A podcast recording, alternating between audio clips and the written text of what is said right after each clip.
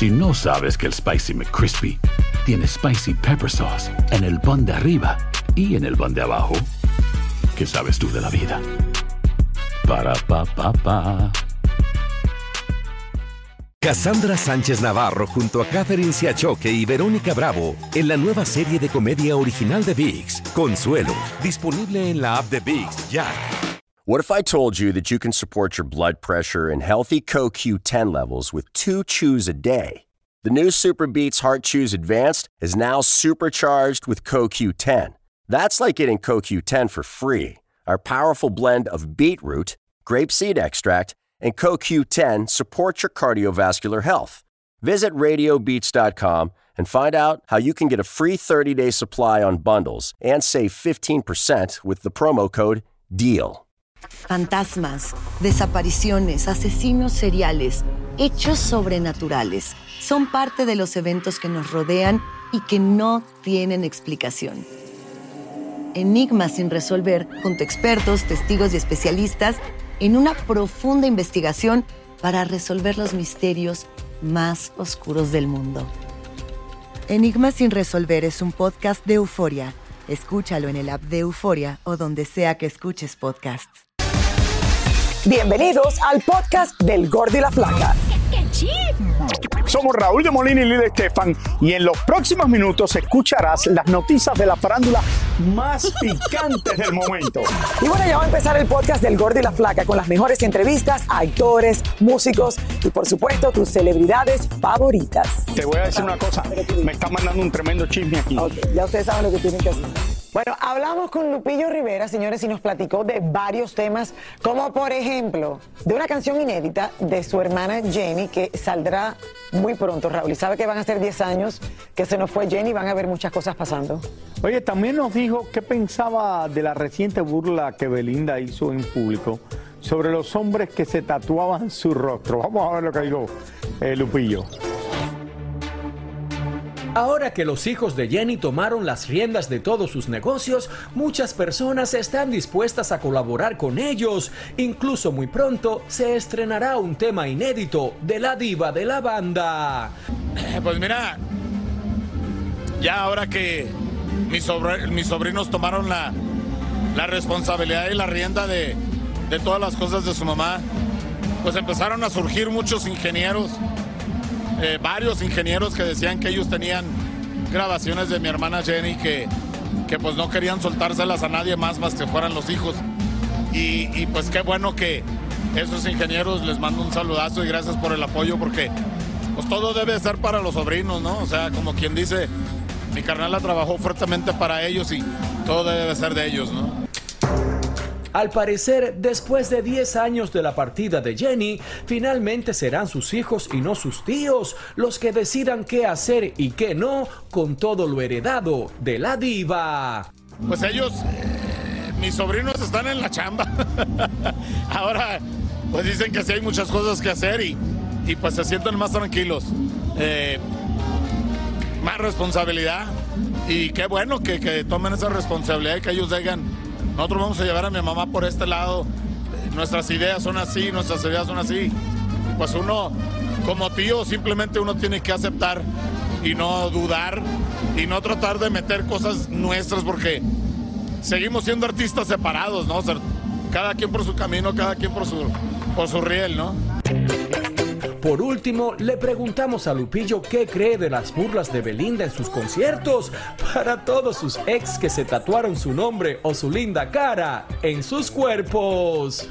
Pues, ¿qué te puedo decir yo? yo siempre he hablado bien de la mujer, ¿verdad? Nunca he dicho absolutamente nada mal de ella.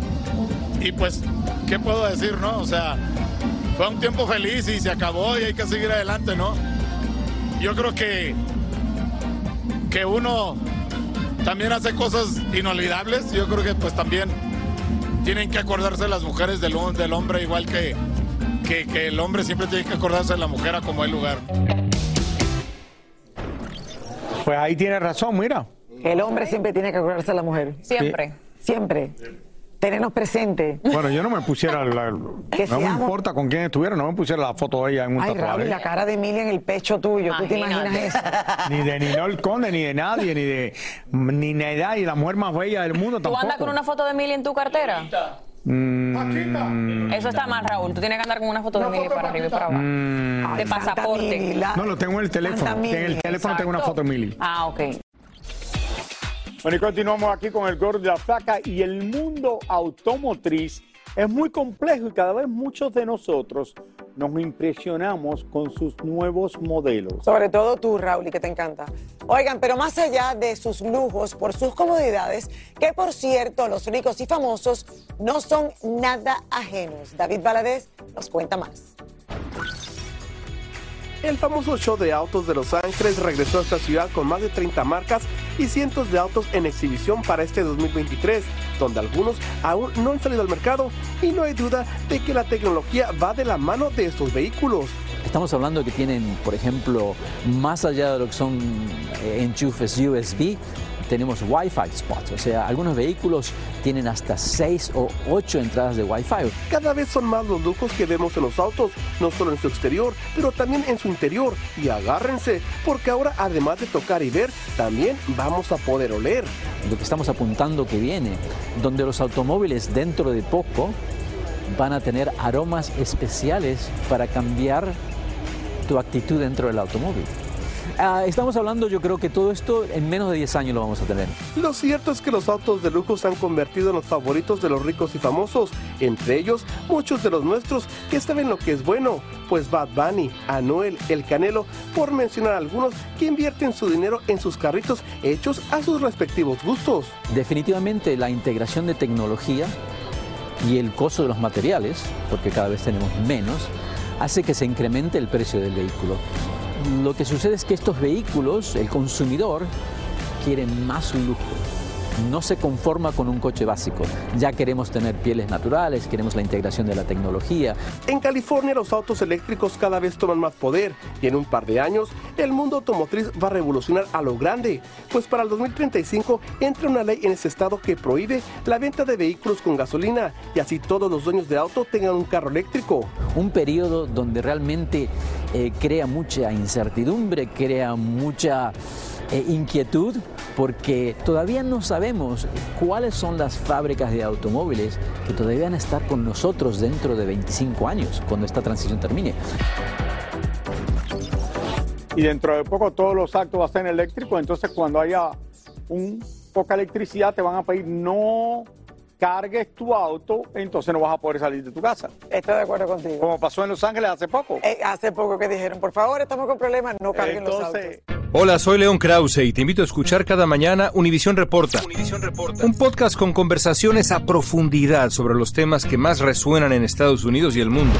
Oye todos los días la voz de especialistas reconocidos y de aquellos que están marcando el curso de la historia actual. Escucha Univisión Reporta en Euforia App o en donde sea que escuches podcasts. Y ahora regresamos con el show que más sabe de farándula, el podcast del Gol de la Plata. Y bueno, son muchos los millones, señores, que se mueven en el mundo del deporte y cada vez más las cifras aumentan y no se puede comparar los salarios de hace unos años a los salarios de ahora, Raúl. Bueno, bueno, vamos a ver el top 10 de los deportistas que más dinero han ganado.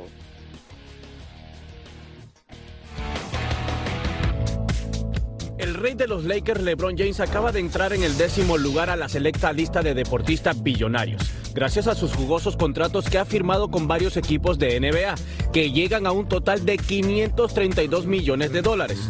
A esto se le suma sus ingresos por actuar en películas de Hollywood. Además, tiene su casa productora y varias empresas que incluye hasta una pizzería.